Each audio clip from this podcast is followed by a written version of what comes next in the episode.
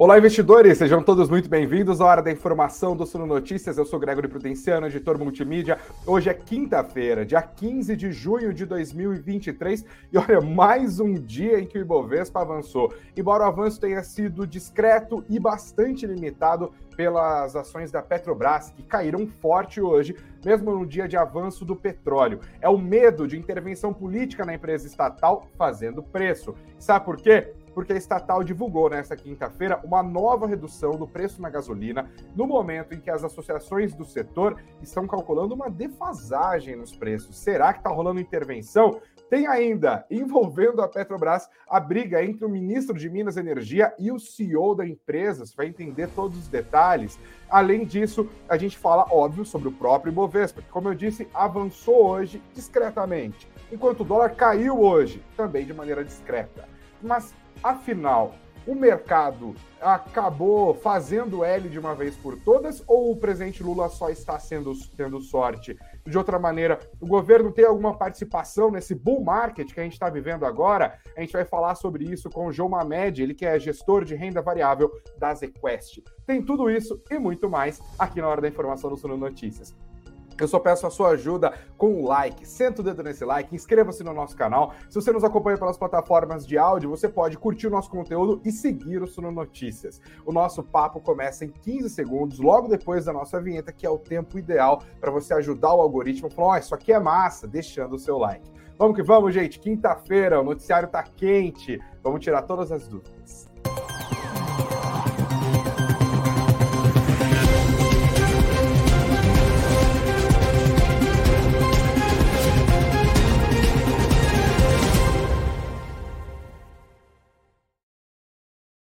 Olá, investidores e investidoras, sejam todos muito bem-vindos. Aqui é a nossa live das 19 horas do Suno Notícias. A gente já começa o nosso papo de hoje falando sobre o Ibovespa, que nessa quinta-feira chegou a, a subir mais forte durante boa parte do dia, os ganhos foram limitados e acabou terminando com uma leve alta, depois de uma disparada vista ontem. Você deve se lembrar quando o índice da Bolsa Brasileira, o principal deles, na verdade, avançou na quarta-feira 2%. Tá? No entanto, o histórico impressionante. Dos últimos 10 pregões, foram nove altas registradas. E o mercado acabou acompanhando de perto hoje uma perspectiva alterada para empresas brasileiras. A gente está falando da S&P. Sim, depois de anunciar uma perspectiva positiva para a economia brasileira ontem, o que acabou ajudando ao Ibovespa a anotar essa alta ali de quase 2%, hoje a S&P elevou a perspectiva de Petrobras e de outras 12 empresas brasileiras. Eu peguei a lista aqui, tá? A agência de classificação de risco passou de neutra para positiva as perspectivas das notas de crédito de Petrobras, BRF, Sabesp, Energia, Energisa, perdão, Neoenergia, MRS Logística, CESP, Coelba, CELP, Coserne, EDP Espírito Santo, Energisa Paraíba e Energisa Sergipe. A melhora da perspectiva para a economia brasileira tende também a beneficiar as empresas. Mas o dia de hoje teve um grande destaque negativo e ele atende pelo nome de Petrobras. Pois é, as ações da companhia terminaram o dia em forte queda, mas no começo estavam subindo muito bem, obrigado. Inclusive, renovaram a máxima histórica. E máxima histórica aqui é já considerando os ajustes feitos durante desdobramentos e agrupamentos. Pois é, a Petrobras vem renovando máximas históricas ao longo das últimas sessões e na sessão de hoje isso também aconteceu. A empresa está sendo beneficiada pela onda de boas notícias dos últimos dias e nessa quinta-feira, especialmente, quando estava subindo, sendo beneficiada por uma forte alta nos preços do petróleo, que hoje avançaram mais de 3% mas, porém, todavia, contudo, entretanto, embora, pois havia uma pedra no meio do caminho, no meio do caminho, havia uma pedra. E pedra aqui, eu quero que você entenda de maneira bastante é, generosa. Por quê? A pedra para o mercado foi o anúncio de um corte de 13 centavos por litro de gasolina vendido é, às refinarias. Passou ali de R$ 2,79 para R$ 2,66, uma queda de 4,66%. Esses novos preços vão valer a partir já dessa sexta-feira e foi a quarta queda na gasolina anunciada pela Petrobras neste ano de 2023. Mas por que isso preocupou o mercado? Bom, preocupou o mercado porque as associações do setor estavam calculando que os preços atuais já estão abaixo do nível internacional e isso acabou renovando o temor de que a Petrobras seja vítima de intervenção governamental, ou seja, intervenção política do governo Lula na administração da empresa. Além disso, teve um outro fator envolvendo a Petrobras, que na verdade é um arranca-rabo no coração do governo, que está opondo o CEO da empresa, o Jean Paul Prats, ao ministro de Minas e Energia, Alexandre Silveira. Esse debate entre os dois se tornou público ontem e hoje teve um novo capítulo. E ele se dá basicamente por conta do fornecimento de gás natural para auxiliar a retomada da indústria combalida, indústria brasileira. O ministro defende a expansão da oferta de gás por meio de um mecanismo, de uma estratégia, de uma técnica de redução da reinjeção de gás nos postos de extração de petróleo. Mas a Petrobras disse que não dá para fazer a redução dessa reinjeção de petróleo. A fala do ministro Alexandre Silveira foi dada hoje em entrevista ao Valor Econômico como uma resposta a uma fala do Jean Paul Prats que aconteceu ontem, na quarta-feira. Ele disse que não existe gás sobrando no Brasil e que a reinjeção de gás feita nos postos é necessária. Essa confusão toda envolvendo a Petrobras acabou favorecendo o movimento de realização, já que as ações da empresa subiram firmemente ao longo das últimas semanas. Agora a gente acompanha aqui exatamente o que aconteceu com os papéis da Petrobras. A variação hoje negativa foi de 2,36% para os papéis preferenciais, que terminaram o dia valendo R$ 29,39. As ações preferenciais da Petrobras acumulam alta de 28,23% em 2023. As ações ordinárias da companhia também caíram hoje mais menos, 1,48%. Cada papel terminou o pregão valendo R$ 33,19 e em 2023 as ações ordinárias da estatal avançam 26,82%, como você vê aqui na minha telinha, tá? Vão deixando os comentários de vocês o que vocês acham em relação à Petrobras. No fim das contas, gente, o Ibovespa terminou o dia numa alta de 0,13%, Vale subiu, os bancos subiram majoritariamente, a Petrobras puxou para baixo, mas ainda assim o clima positivo dos últimos dias prevaleceu, 0,13%, o que fez o índice fechar nesta quinta-feira nos 119.221 pontos, a nova máxima do ano até então, tá? O novo dia de fraqueza global para o dólar acabou fazendo com que a moeda americana tivesse um leve recuo em relação à divisa, à divisa brasileira, uma queda de 0,09%, fez a moeda americana terminar quinta-feira valendo R$ 4,80, 4,8025. E o IFIX, esse não viu muitos problemas não, alta de 0,28%,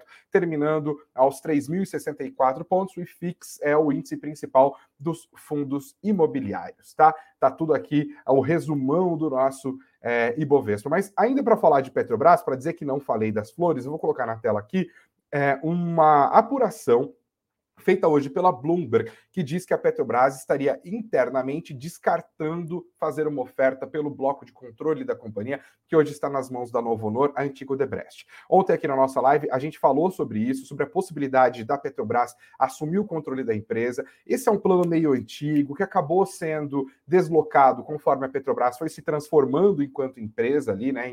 Inclusive aderiu a esse projeto de desinvestimento ao longo dos últimos anos, mas agora mudou tudo, é governo Lula, a empresa é vista como é, um enorme saco de dinheiro para fazer, fazer investimentos diversos, e o presidente da Petrobras disse que a questão da Braskem tem sido estudada internamente pela estatal, falou, mas não disse qual estudo exatamente, né? Enfim, tem algum interesse, né? Está sendo estudado, algum interesse tem. A questão é se no final disso esse interesse vai acabar prevalecendo. A Braskem tem uma galera atrás da Braskem. Teve oferta da Unipar, teve oferta da gestora americana Apollo, depois a oferta da gestora Apollo teve um boost quando se juntou a essa proposta a Adnoc, que é a empresa nacional de petróleo de Abu Dhabi, e agora há pouco, antes de entrar no ar, eu estava dando uma olhada aqui, a coluna do Broadcast publicou que a JF está batendo um telefone com os bancos, porque também está estudando fazer uma proposta pela Braskem. A questão é se eles vão fazer uma proposta pelo bloco de controle que está nas mãos da Novo Honor, se isso vai acabar agradando a Petrobras, porque a Petrobras também tem aquela tag along, né? Ela pode também vender as suas ações pelo mesmo preço, ou se a Petrobras vai fazer valer um outro aspecto do estatuto da Braskem, que é a preferência de compra, né? A Petrobras pode oferecer o mesmo valor que um concorrente e comprar a Braskem. Vamos ver como que isso vai se desenrolar ao longo dos próximos dias, mas isso acabou surtindo efeito nas ações da Braskem com muita clareza. Os papéis da empresa petroquímica hoje avançaram 6,43%, terminaram o dia nos R$ 29,48. A Braskem em 2023 já sobe quase 27%. A gente já vai falar um pouco sobre esse cenário de bull market, sobre as perspectivas de futuro e também sobre a culpa ou mérito do governo nesse momento de elevação que o Ibovespa batendo quase 120 mil pontos. Tem outros indicadores da nossa economia melhorando também. Mas antes eu quero dar uma olhada aqui nos comentários da galera. Muito obrigado, boa noite ao Holder Grafista, dizendo que o governo mais atrapalhou do que ajudou. A Nancy Utida está junto com ele, dizendo que não tem nenhum mérito do governo atual. Boa noite também para o Marcos, que está junto com a gente, está comemorando a chuvinha chuvinha aqui em Campinas, foi uma chuvinha abençoada. Agradeço também ao Eliezer Silva, deixando o comentário dele aqui. Já o Rodrigo está defendendo o governo, está dizendo que quem fala que não teve mérito são os gados é, e que o governo está acertando sim. Obrigado, Rodrigo, pelo seu comentário. A Ládia Paranhos diz que nos acompanha do Rio de Janeiro e que está esfriando lá no Rio. Obrigado, Ládia, pelo seu comentário, tá? Adeline Emerick deixando o comentário dela também. E o Snar está dizendo que, infelizmente, o Lula está fazendo a lição de casa Cara, eu não sei qual é o aspecto da ironia do seu comentário, Isnar. Deixa o comentário é, mais detalhado para a gente aqui. Boa noite para Rosa Maria, para o Diego Rosa, para o Jonathan Lucera, para o Anderson Santos. A gente vai continuar falando sobre isso, mas agora eu vou dar uma complexificada nessa conversa. Olha isso aqui, gente. Estou colocando na tela uma matéria que a gente publicou no site do Suno Notícias no dia 9 de dezembro de 2022. O título da matéria é dólar sofrerá com o efeito Lula e chegará a seis reais? Essa matéria traz a opinião de alguns é, gestores, inclusive o Sérgio Machado, que sempre está batendo cartão aqui, né? É, e de outras pessoas aqui, análises é, de casas, inclusive, e as perspectivas naquele momento eram bastante negativas para o governo. Tinha muita gente falando: olha, se fizer tudo ruim mesmo, vai para os seis reais e vai para além disso. Naquele momento, se você lembrar, né, momento da transição do governo Bolsonaro para o governo Lula, tinha muito gestor, tinha casa de análise, muita gente falando: olha, venda a bolsa, saia de bolsa e vai para dólar, vai buscar segurança dos seus investimentos comprando moeda americana. E isso não foi só falas, não, tá? Muitos fundos, de fato, fizeram esse movimento. Primeiro, teve uma forte alocação em renda fixa, que já é um movimento que já estava acontecendo há mais de ano por conta do processo de elevação da taxa Selic. Mas teve muito risco Lula, sim, incorporado nos preços das empresas. Muita gente tirou posicionamento ali da Petrobras, por exemplo, que é uma empresa estatal, de outras grandes empresas e da Bolsa de maneira geral. Agora, contrasta essa matéria aqui do Sul Notícias com essa matéria publicada hoje pelo Valor Invest. O título é Gestores de fundos multimercado investem a, invertem perdão, a mão e agora estão otimistas com ações. Estudo da Casa de Análise Empíricos, feitas com, feito com 41 gestoras de recursos, aponta que os investidores profissionais podem estar aumentando a alocação em bolsa. É o movimento que a gente está vendo acontecer ao longo dos últimos tempos. Para a gente conseguir ter um discernimento maior sobre tudo isso que está acontecendo, eu vou conversar com o João, João Mamed, mas antes eu deixo para você resolver essa questão. Você que está junto com a gente no ao vivo, pode votar aqui na nossa enquete. O governo Lula tem algum mérito na melhora do ambiente econômico brasileiro? São três alternativas. Sim, muito mérito. Sim, pouco mérito ou não, nenhum mérito. Deixe seus votos, deixe também os comentários, a gente vai juntos construindo esse noticiário. Agora eu trago aqui para nossa conversa o João Mamed. João, seja muito bem-vindo. O, o João é gestor de renda variável na Azequest. Boa noite por aí, João. Tudo bem? Boa noite, Greg, tudo bem? Obrigado pelo convite. Boa noite a toda a nossa audiência aqui. Bom, vamos lá então. João, melhora das perspectivas da S&P, como a gente viu ontem para a nota de crédito do Brasil. Bolsa quase nos 120 mil pontos. Dólar R$ 4,80. Inflação está baixando. Possível início de queda dos juros daqui dois meses, conforme a aposta majoritária do mercado. Caminhando para o fim do primeiro semestre do governo, podemos dizer que Lula deu algum tipo de sorte ou, na sua avaliação, existe algum mérito do governo na melhora do ambiente econômico? Olha, é, eu acho que o que aconteceu, né, que culminou com a revisão, não é um upgrade, né, uma revisão para a perspectiva da dívida brasileira de neutro para positivo, de estável para positivo, perdão, eu acho que é uma maturação de tudo que vem sendo feito, né? Não dá para a gente apontar um ou dois uh, responsáveis pelo que aconteceu. Eu acho que é uma combinação de alguns responsáveis, digamos assim, né? O governo anterior acho que foi bastante criterioso no controle da, é, do problema fiscal que a gente tinha, né? passou por uma pandemia e o Brasil passou bem por uma pandemia, investindo no social que precisava e ainda assim conseguiu entregar uma relação dívida-PIB muito parecida com o nível quando o governo começou, a despeito de todo o investimento que foi feito pelo governo durante a pandemia, né? É, e também tem o Banco Central, que a gente não pode deixar de falar. O Banco Central tem sido muito criterioso no controle da inflação, é, que os frutos estão sendo colhidos agora. A gente começou a ver pela primeira vez em bastante tempo, é, não só a inflação arrefecendo, mas principalmente a expectativa de inflação do relatório Focus começando a ceder, é, não só para 2024, mas para 2025 também. É, isso é muito mérito do Banco Central.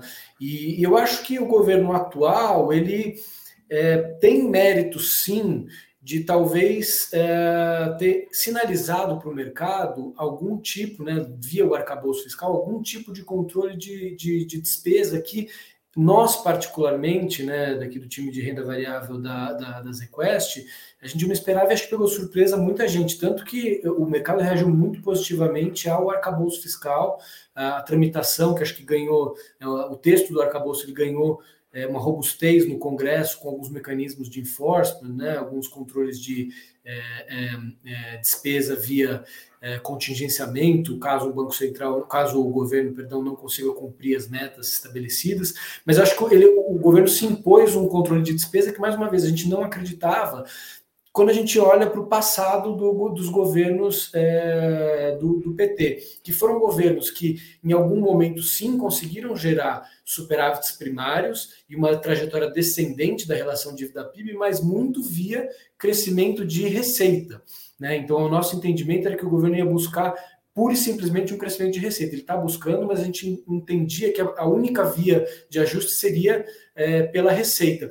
E o que a gente viu com o arcabouço fiscal é que, se ele não é perfeito, ele pelo menos impôs, ele sinalizou para o mercado: olha, eu vou ter sim uma preocupação com a despesa, não vou gastar sem controle nenhum, né? mas sim vou também trabalhar para aumentar a arrecadação. Então, Nesse sentido, eu diria que sim, houve também o mérito do, do, do governo atual em, em, sinalizar né, o arcabouço, mais uma vez. É, a gente pode discutir aqui a qualidade, se é pior ou melhor que o teto de gastos, se é o ideal ou se não é, mas ele trouxe alguma âncora fiscal que acho que foi o que assustou o mercado uh, após a eleição. Né? Se a gente fizer um, um retrospecto rápido aqui, Passada a eleição do ano passado, o mercado teve uma baita correção. Empresas estatais, estava falando da Petrobras, Petrobras ainda mais, uhum. por conta de um medo, uma expectativa que se criou que o governo fosse interferir em todas as estatais, que o governo fosse é, aumentar as despesas sem uma contrapartida de receita é, desenfreadamente. É, e o que a gente viu até agora, e os preços, obviamente, sofreram muito, né, estavam bastante deprimidos, e o que a gente está vendo até agora é, na prática desse novo governo é algo melhor do que a perspectiva sugere, sugeria pelo menos, né? Então, nesse sentido, eu entendo que sim, existe um mérito, mas mais uma vez, não é um mérito do Lula, não é um mérito do governo anterior, é, não é um mérito do Banco Central, acho que é uma combinação de todos esses agentes que trabalharam para que o Brasil tivesse esse, essa revisão para a perspectiva positiva da dívida brasileira, tá? É, muita gente tem falado que o Lula é sortudo, que ele está sofrendo também um golpe de sorte. Você ajudou a gente a entender parte dos méritos do governo, mas existe algum, alguma parte desse fenômeno de melhora do mercado ao longo dos últimos dois meses que é sorte? E se sim, uhum. qual que seria o, o acontecimento que dá para encaixar nesse critério, João? Olha, sorte é, faz parte, né? A gente também tem que contar com a sorte. O Lula, de fato, quando ele teve o primeiro e o segundo mandato, principalmente no primeiro mandato é, dele, houve um ciclo de commodities que a gente nunca tinha visto. O Brasil, como grande fornecedor mundial e para a China de commodities, se beneficiou muito, a arrecadação aumentou, como eu falei no meu comentário anterior, ele conseguiu gerar um baita superávit primário via melhora de arrecadação e por um, por um evento que ele não controlava. Né? Se a gente quer, quer, quer atribuir isso à sorte, um evento que ele não controla, então foi. É, nesse momento, eu acho que é, o que aconteceu nos últimos meses, eu acho que teve uma melhora também do cenário externo, a gente também tem que pontuar isso e acho que faz parte. É, com, enfim, possivelmente o Banco Central Americano chegando próximo a um, ao final do ciclo de aumento de, de juros. A gente, eles pausaram agora, a gente não sabe se vai ser uma pausa temporária ou uma pausa permanente, mas acho que é uma sinalização de que se não acabou, pelo menos a gente está chegando ao final do aumento de juros nos Estados Unidos. Dados de inflação lá que estão é, suportando e corroborando com essa expectativa de que os juros param de subir, eventualmente até caiam uh, mais para o final desse ano, talvez o ano que vem. A gente viu também a China revisando o crescimento para cima, né, depois da reabertura que aconteceu ao longo de 2022. Então, a gente também tem esse efeito positivo é, que ajuda a economia global. Então, o cenário externo está é, uh, tá melhor. Tá? E, de novo, a gente poderia chamar de sorte aqui, mas de fato é algo que o, o governo brasileiro não tem controle, não tem influência sobre é, essas variáveis. E sim, houve uma melhora. Então, é, do lado doméstico, eu diria que, assim, mais uma vez, assim, até reforçando um pouco do que eu falei anteriormente, é, tem um trabalho sendo feito, não exclusivamente por esse governo, que ele está rendendo frutos. Esses frutos estão sendo coletados agora. Para sorte, digamos assim, do Lula, ele é o presidente no momento que algumas dessas é, frutas estão sendo colhidas. Né? Então, é, talvez seja um pouco de sorte, sim, Uh, não acho que é um mérito exclusivamente do governo, mas eu acho que tem, como eu falei anteriormente, um pouco de mérito, sim, é, desse novo governo através dessas sinalizações, né? Sim. Eu acho que no final das contas, todo mundo acaba esperando, pelo menos os que não são os fãs de político mais né, exagerados, que haja algum tipo de continuidade e de racionalidade na maneira como os governos administram a nossa economia, né? É, até para fechar essa parte da política, muita gente tem falado: olha, havia um viés muito grande contra o governo por parte do mercado financeiro. E pode ser que havia, houvesse mesmo, né? Mas, por outro lado, havia muitos motivos para haver viés, vieses antes, antigovernistas, né? Na própria, nas próprias falas do Lula e de pessoas que falavam em nome é, do governo, estava difícil entender qual governo assumiria. E aparentemente no final desse primeiro semestre, a gente está caminhando para isso, o pragmatismo prevaleceu. Também não sei se por mérito do governo, algum mérito talvez, o Lula já provou ser um político pragmático em outros momentos, mas também teve o Congresso empurrando o governo para o centro, né, João?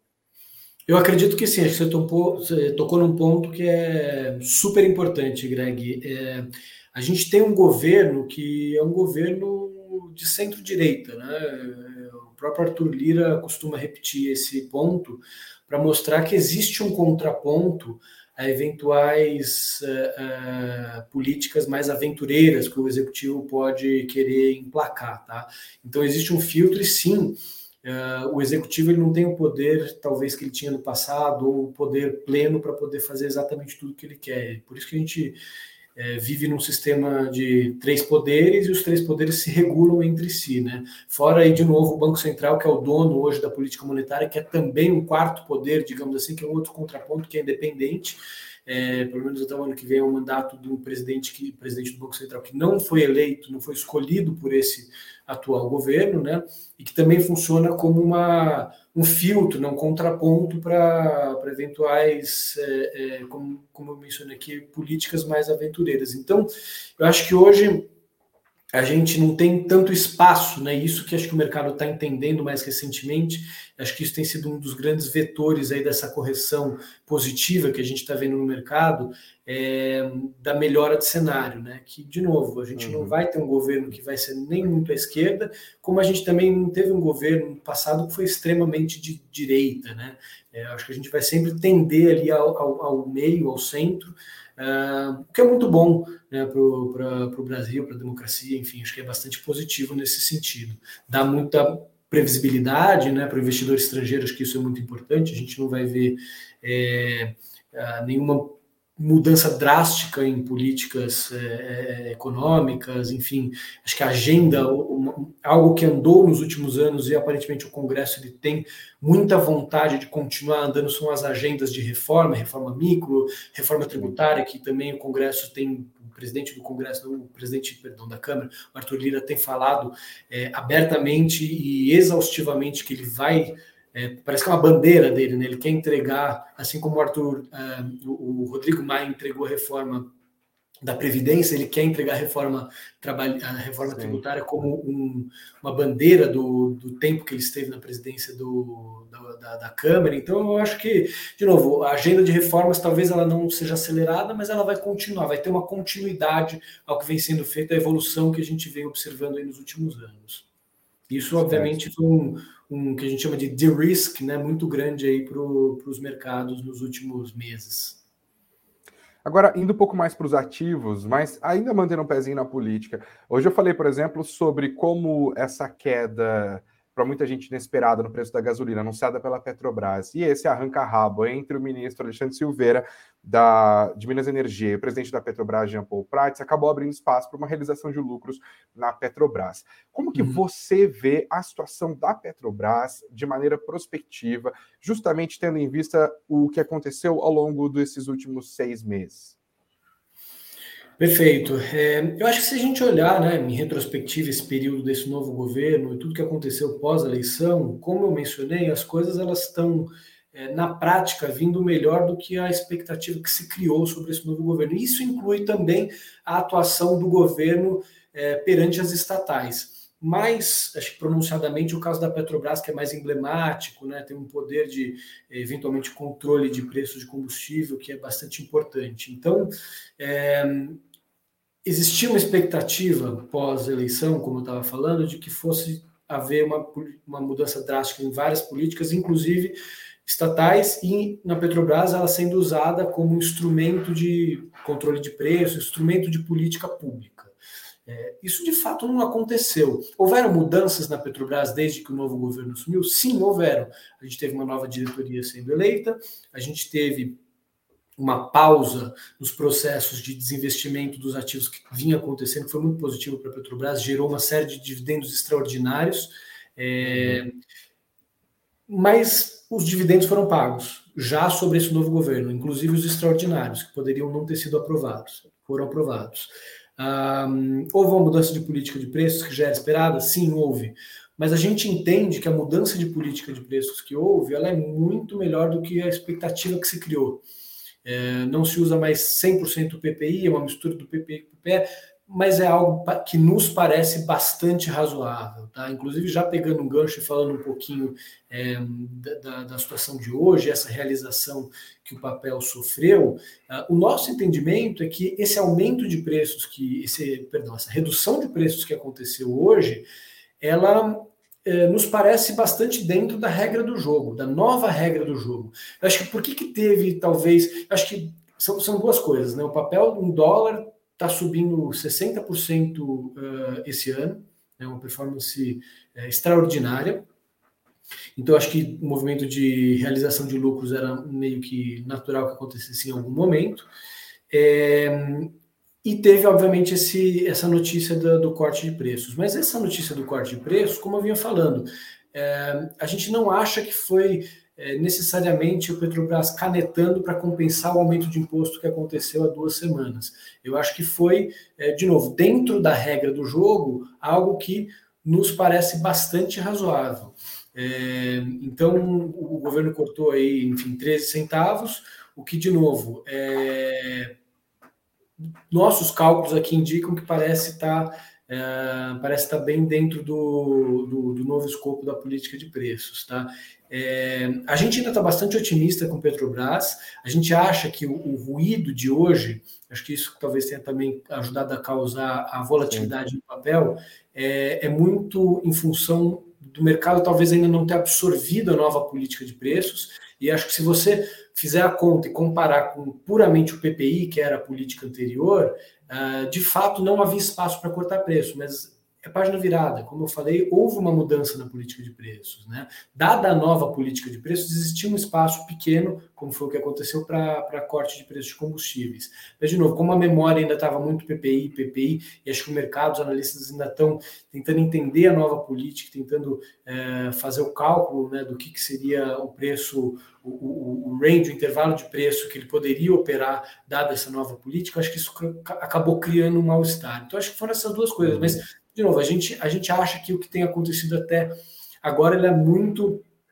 É, ela é muito é, foi a, o que o governo tem entregado até agora em termos de política na Petrobras é, é muito é, razoável, nos parece muito razoável, especialmente se a gente comparar com o nível de preço que o papel está negociando. Porque, embora a gente tenha visto o papel é, se valorizando 60% esse ano em dólar, a gente ainda vê um nível de valuation para essa empresa bastante barato, bastante descontado quando a gente compara com as empresas globais de petróleo. Né?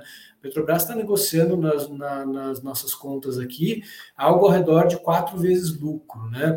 o que é um múltiplo bastante baixo. A gente acha que tem um espaço para ela negociar, enfim, 30%, 40%, 50% acima desse, desse patamar. Então, é, embora, de novo, tenha tido uma performance bastante positiva esse ano, o nosso entendimento é que existe, por valuation, um espaço uh, bastante grande para o papel ainda se valorizar, né, ainda é uma posição que a gente é, aposta, que a gente gosta, é, e o, mais uma vez, reforçando o que tem vindo em termos de resultados para a Petrobras, dadas essas mudanças que aconteceram, são muito menos é, danosos para a empresa, desafetam muito menos a empresa do que a expectativa que se criou, muito, destroem muito menos valor. Então a gente continua, uhum. por esses dois motivos, ainda bastante animado com, com a empresa. Houve um movimento de correção de expectativas e, na sua visão, ainda tem mais espaço de correção. Sim. Basicamente. Bom, vou virar então agora para falar de um outro setor que é o varejo, o nosso combalido varejo, né, é, João?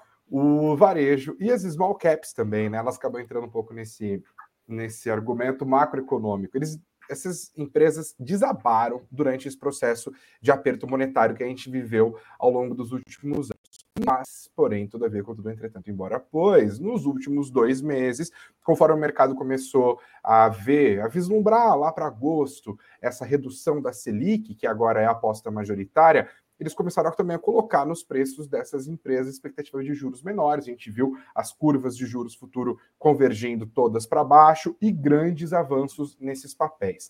Qual que é a sua visão para o setor de varejo especificamente? Se você quiser comentar small caps também, é, uhum tem espaço para melhor? É agora, é, é, a hora e a vez do varejo? E eu pergunto porque são empresas muito queridas, inclusive, porque elas são próximas do investidor pessoa física, né? Às vezes não é uma, uma Taesa da vida, que você não vê anúncio da Taesa quando você liga a televisão.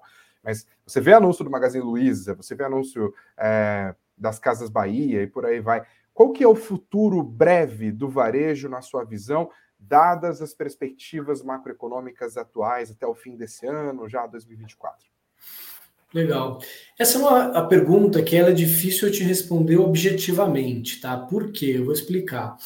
Uh, quando a gente olha por fundamento, embora essas empresas, como você bem mesmo mencionou, elas têm uma sensibilidade à taxa de juros muito maior, então, via de regra, empresas de menor capitalização, empresas que são mais, mais alavancadas, mais sensíveis a juros, curva fecha, elas re reagem mais positivamente, e o inverso é verdadeiro. Por isso que nos últimos uhum. anos esses papéis foram completamente destruídos, uma performance muito ruim, porque a gente conviveu aí com taxas muito altas da, de, da Selic, muito alta por um tempo, e agora a gente está com a perspectiva de que vai cair, eh, já teve um fechamento bastante robusto da curva, e a gente acha que entre agosto e setembro o Banco Central inicia um ciclo de, de afrouxamento monetário. Então, é, em tese, essas empresas sim deveriam ser bastante impactadas, algumas delas já andaram bastante, é, a gente vê o índice small é, performando pela primeira vez em muito tempo, muito bem acima do Bovespa.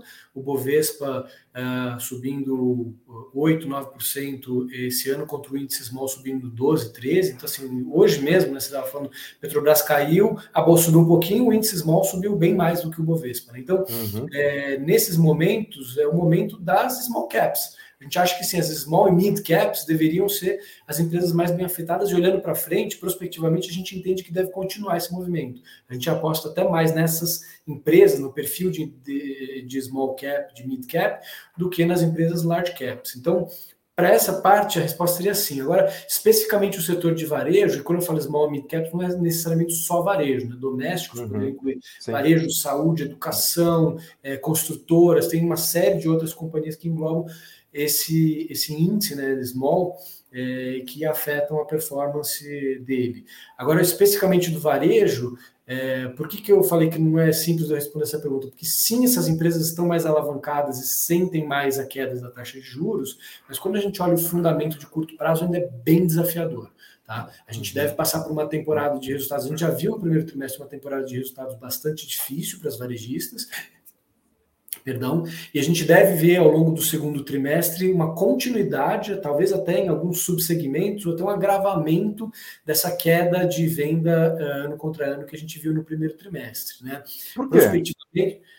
Porque, por, por, alguns motivos. Primeiro, porque a gente está vendo uma desaceleração da economia. Né? A gente tem alguns monitores que a gente acompanha, de grandes bancos que soltam monitores de cartão de crédito, que é uma proxy muito legal para uhum. vendas de varejo. E a gente viu que a partir de abril, que um movimento que se acentuou em maio, é, a economia começou a dar sinais fortes de desaceleração. É, a gente está vendo vários analistas políticos, etc., uh, perdão, analistas economistas soltando revisões do PIB para cima, mas está sendo muito, muito drivado pelo setor agro. É, se tem algum setor Sim. no Brasil que super bem, é o agro, que é uma boa parte do PIB. A parte de consumo está é, tá fraca. Primeiro trimestre, o PIB surpreendeu para cima, mas foi agro, o consumo surpreendeu para baixo. No segundo trimestre, achou uma continuidade disso. Por quê? Taxa de juros de quase 14%, a inflação agora está começando a dar uma arrefecida, né? A gente conviveu com taxas de inflação bastante altas por um bom período, né? É, e aí você tem em alguns subsegmentos algumas coisas específicas de um ou outro, ah, temperatura no setor de vestuário, que talvez não tenha sido a ideal, etc. Mas aí eu já vou entrar muito no detalhe aqui, acho que não vale a pena. Pensando no, no macro, né, no consolidado. É, a, mas... a, pegada, se eu estou entendendo, é que é essa economia que a gente sente no dia a dia. Eu lembro quando saiu esse dado do PIB eu até nem lembro mais quem que era. Ah, era o, o Luiz de Souza Leal, agora está na G5 Partners.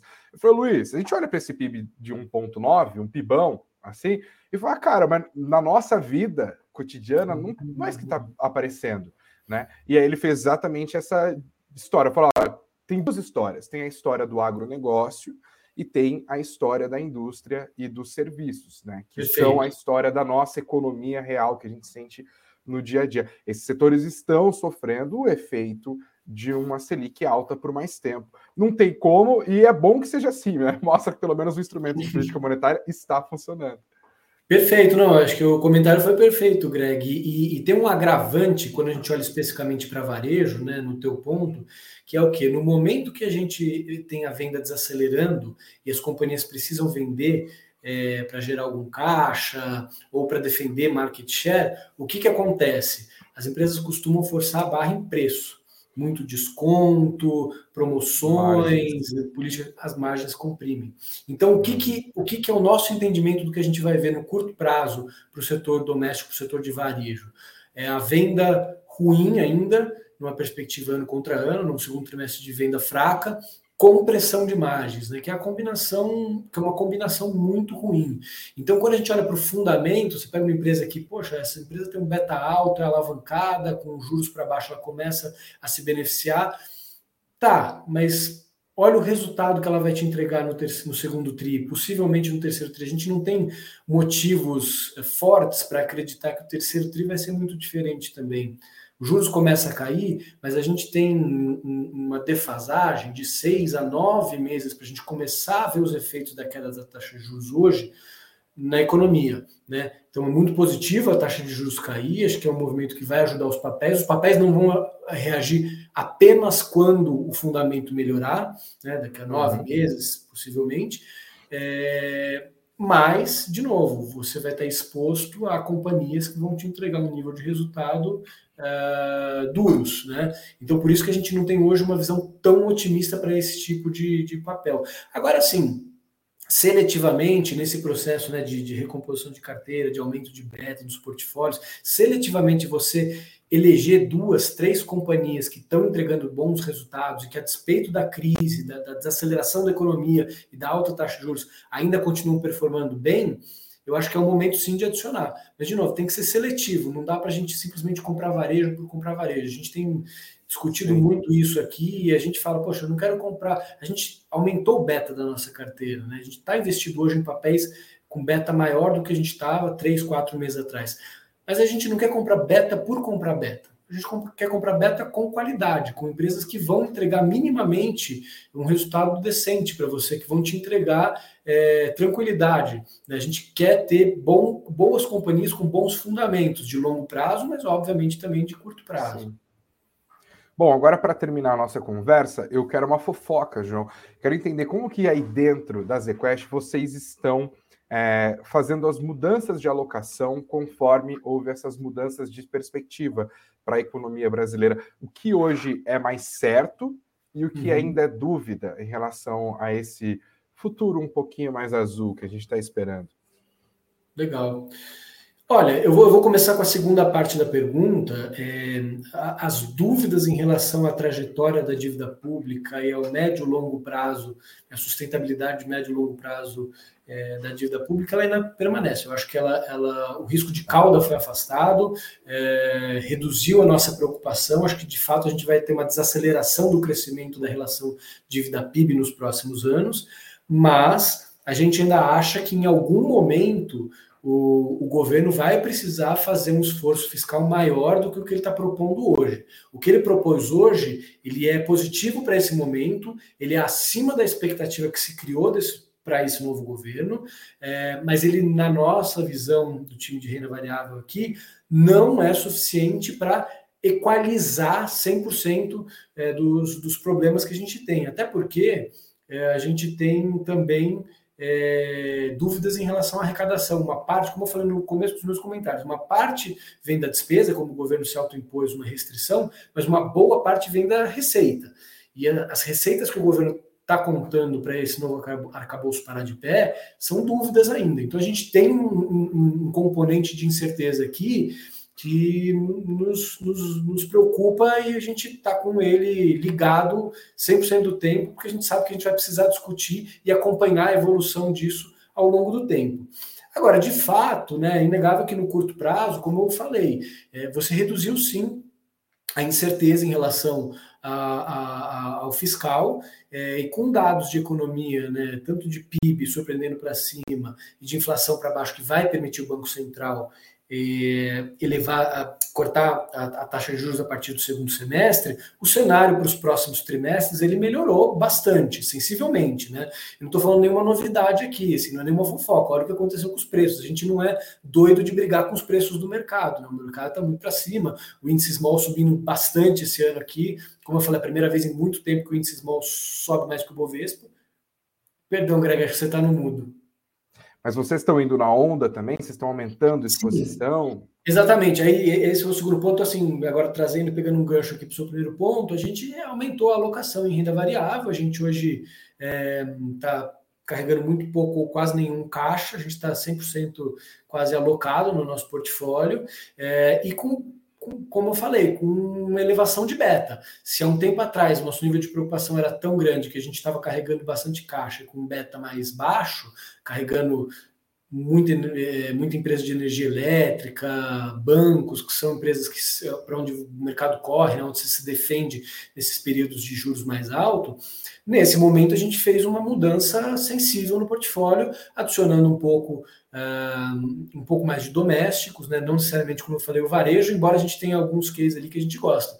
Uh, mas empresas de construção civil, é, enfim, é, seletivamente alguma coisa é, no setor de, de saúde também. Enfim, a gente fez uma mudança aqui para elevar o beta da carteira para esse novo cenário. E hoje a gente entende que ainda existe espaço para o mercado continuar subindo. Tá? É, sim, a Bolsa corrigiu bastante, acho que teve um rally bastante interessante da bolsa, do índice small ainda mais, mas a nossa visão nesse momento, com esse novo cenário, é de que a gente vai continuar vendo uma, é, um, mercado para cima aí nos próximos meses, tá? Bom, a gente vai assistir esse movimento então, porque imagino que se vocês estão pensando nisso na ZQuest, os outros grandes players do mercado estão passando pelo mesmo processo, né? Ajuda a empurrar o Ibov para cima. Só tem cinco palavras para responder. Ibovespa vai terminar mais ou menos em quanto? Se fosse para chutar, valendo assim, um, um chope, o em 2023. Acho que é mais fácil acertar os números da loteria do que essa pergunta, cara. Mas é um chope, é um chope, é um chope. Deixa um chute aí, João, por favor. Para final desse ano aqui? É. Ah, entre 130 e 140 mil pontos. Posso dar um intervalo? Boa, tá ok. A gente já está ali no 120, né? 130, 140. Perfeito.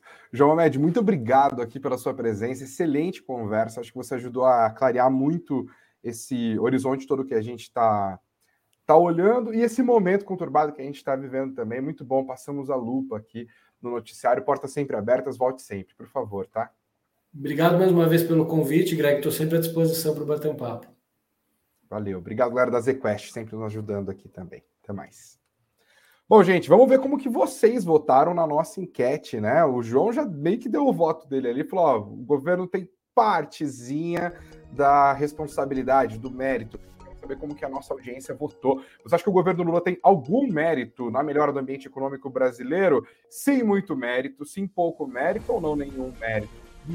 olha, 57% falaram não tem nenhum mérito. Discordaram, inclusive, aqui do João. 24% disseram que sim, tem um pouco de mérito. E 19%, seus governistas, estão falando que o governo tem muito mérito pela melhora do, da, do ambiente econômico. Muito obrigado a todos vocês que votaram na nossa conversa, que deixaram seus comentários. Boa audiência aqui, boa participação também. Não se esqueça, por favor, se você ainda não deixou o seu like, faça isso, tanto aqui no YouTube quanto na plataforma de áudio da sua preferência. Inscreva-se no nosso canal, siga o Suno Notícias nas plataformas de áudio e compartilhe esse link. Mais gente vai ficar bem informada se você fizer isso, tá bom? Gente, beijos aos de beijos, abraços aos de abraços, muito dinheiro no bolso. Amanhã é sexta-feira, se Deus quiser, aqui estarei às 19 horas, a qualquer momento, com breaking news que se fizer necessário. E você também fica sempre atualizado quando confere o nosso site. Acesse o suno.com.br barra notícias, suno.com.br barra notícias. Valeu, gente. Beijão. Que venha sexta-feira, graças a Deus.